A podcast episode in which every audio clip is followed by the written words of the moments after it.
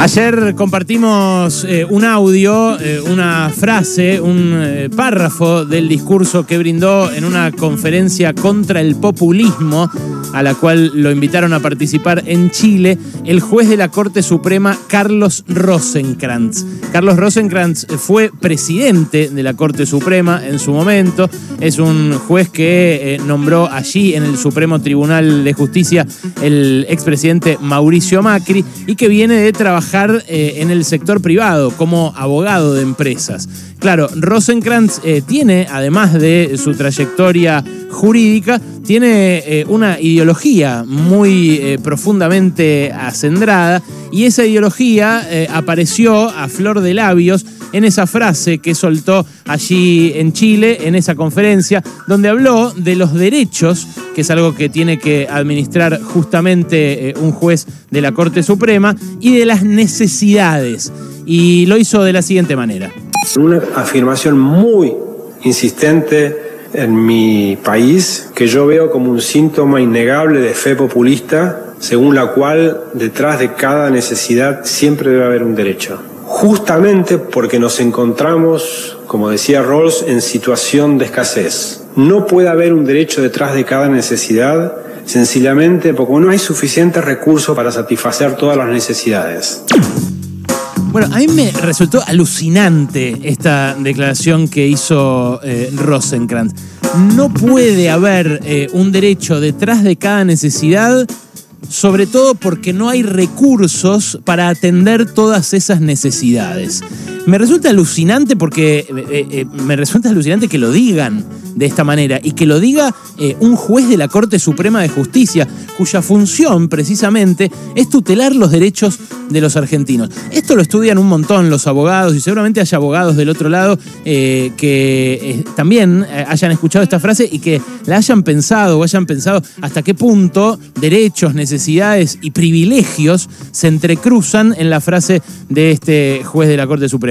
Primero, eh, como, como tuiteó Sebastián Lacunza, ¿no? un colega periodista, eh, que no paguen eh, impuesto a las ganancias los jueces como Carlos Rosenkrantz, y especialmente ellos, los jueces de la Corte Suprema de Justicia, con la millonada que ganan mensualmente, es un derecho sin necesidad. Y además, agrego algo, ese privilegio que tienen los jueces, que esos son los derechos sin una necesidad detrás, es un privilegio que genera que sean más escasos los recursos para atender las necesidades que mucha gente quiere que se conviertan en derechos. O sea, ese marco de escasez del que habla eh, Rosenkrantz es un marco de escasez que en parte lo genera el hecho de que los jueces no paguen ganancias. ¿Ok? O sea que ahí ya hay una primera eh, eh, apreciación que se puede hacer sobre eh, esta frase tan cargada de prejuicios, hoy que estamos hablando de prejuicios. Bueno, eh, el, prejuicio de clase que hay es notable, ¿no? Porque Rosenkrantz ve como exagerados los derechos ajenos o las necesidades ajenas, pero considera de lo más normales los privilegios propios como este, el de no pagar impuestos a las ganancias, no es el único privilegio que tiene Rosenkrantz, porque ese privilegio lo tiene desde que es juez. Antes tenía otro privilegio en esta sociedad capitalista contemporánea, que es tener a su alcance todo lo que quiera.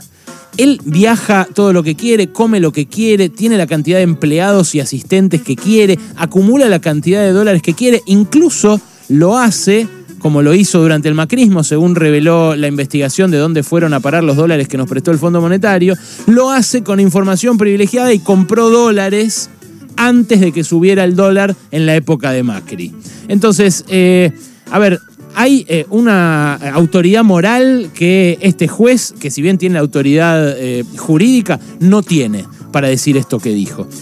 después hay una cuestión filosófica que también me resulta interesantísima hay quienes eh, hicieron hincapié en que esto fue un ataque al peronismo, especialmente a Eva Perón, que es la, eh, la, autora de esta frase, la frase de donde hay una necesidad nace un derecho.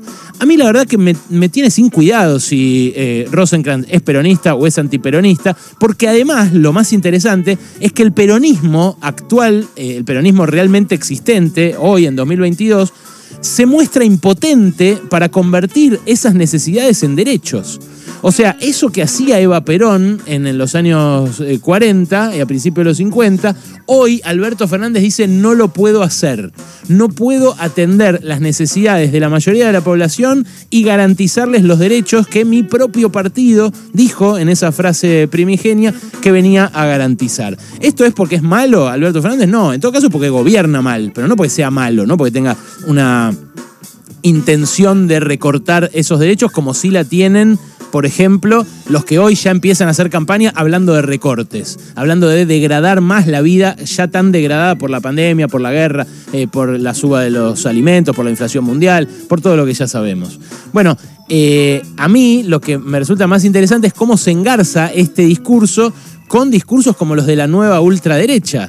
Se vio en el debate Milei-Grabois, que es cierto, fue un embole por lo largo, fueron cinco horas de discusión, pero eh, si uno lee, aunque sea en diagonal, lo que se ve ahí en eh, lo que trasunta el discurso de Milei y la profundidad del debate que tuvo con Grabois es la misma que la de esta frase.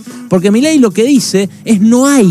Lo mismo que dice Rosenkrantz, no hay pero son los mismos que están en contra de que paguen impuestos los que cada vez tienen más, los mega magnates que acumulan eh, riquezas que nunca antes en la historia de la humanidad los más ricos del mundo acapararon, y que también dicen no tienen que pagar más impuestos gente como Rosenkrantz, gente privilegiada que hoy ya es objeto de exenciones fiscales. También al margen de esto, al margen de lo que puede hacer el capitalismo hoy, porque es un fenómeno mundial que cada vez se vive peor, que en Estados Unidos empiezan a sindicalizarse porque a la par eh, de que se enriquecen como nunca Elon Musk o Jeff Bezos, eh, los eh, pibes que laburan en Amazon son explotados como nunca fue explotado nadie. Les controlan hasta el minuto que van al baño con aplicaciones nuevas que hacen biopolítica del micromovimiento y que los convierten en máquinas prácticamente. Entonces, esa imposibilidad de convertir las necesidades en derechos es una imposibilidad global, una, una, imposibilidad mundial. Pero además lo que confunde Rosenkrantz es necesidad eh, con consumo. Porque lo que dice él es que eh, no, no, hay, que no hay para eh, abastecer todas las necesidades que la gente pueda tener. Eh, o sea, no, no hay, por ejemplo, para comprarnos el último iPhone a todos o las zapatillas más caras a todos y a todas. Y esto, que es confundir necesidades con deseos de consumir, es algo que genera mucha infelicidad en los que están afuera del consumo. A mí me han contado pibes que chorearon que lo primero que hacen es ir a comprarse el conjunto, las zapas, la pilcha, porque todo el tiempo la sociedad les dice que como ellos no se pueden comprar el conjunto, las zapas, la pilcha, son gente de mierda, son gente que vale menos. Entonces, esa identificación de necesidades con eh, elementos de consumo es una identificación muy nociva para nuestras sociedades, que hace que todo el tiempo estemos eh, queriendo algo nuevo eh, y que no lo podamos alcanzar. Esto no lo estoy descubriendo yo, lo descubrieron Marx y Engels hace 170 años en el Manifiesto Comunista. El Manifiesto Comunista lo que dice es que eh, por la mundialización de la economía que genera el capitalismo, que sacó a, las, eh, los seres humanos de las aldeas y que puso la, producción eh, a nivel global, la convirtió en mundial, entonces alguien que saca una materia prima en un continente después es transformada en otro continente y luego ese producto es consumido en otro continente, por esa mundialización, dijeron en su momento Marx y Engels en 1848, en lugar de las antiguas necesidades que eran satisfechas por productos nacionales, surgen necesidades nuevas que reclaman para su satisfacción productos de los países más apartados y de los climas más diversos. Entonces, esas necesidades van a ser cada vez eh, más sofisticadas y es bueno que eso sea así, porque como humanidad tenemos la vida cada vez más resuelta o elementos al alcance que podrían ayudarnos mucho a resolverla. Ahora, esos elementos los acaparan los más ricos y a los demás nos dicen crecientemente que no se pueden atender nuestros, eh, nuestras necesidades, que no se nos pueden garantizar derechos, porque no hay.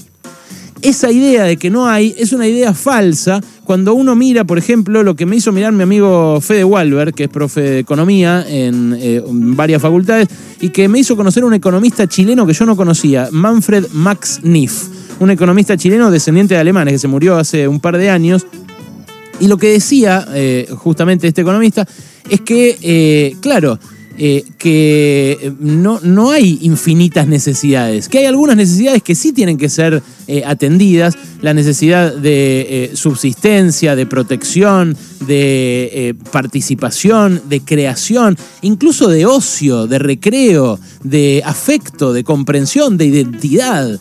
Bueno, él identifica nueve eh, necesidades en una especie de matriz de necesidades básicas del ser humano. Y eso se puede ir sofisticando eh, a medida que la sociedad avance, eh, pero establece un, un parámetro cierto. Lo que hace Rosenkrantz es confundir esas necesidades con, de vuelta, el consumo. Y entonces ahí eh, es obvio que siempre va a aparecer la escasez. Y se cuela, la confusión que genera la economía neoliberal eh, entre eh, los recursos y las necesidades, o entre más bien las distintas, los distintos tipos de escaseces. Porque ¿qué nos dicen cuando entramos a estudiar en un curso básico de economía? La economía es la administración de recursos escasos para satisfacer necesidades que son múltiples. O sea, los recursos son escasos, son finitos y las necesidades son eh, ilimitadas. Bueno, esto es lo que discute este economista chileno. Eh, primero, que los recursos eh, sean escasos es algo que está en discusión por cómo crece la economía, por cómo se enriquecen los ricos. Y segundo, que las necesidades sean ilimitadas también se puede discutir en la medida en que, bueno, eh, uno entienda que algunas son generadas por el consumismo, por esta cosa eh, identitaria o aspiracional, y en, otro plano aparecen las necesidades reales.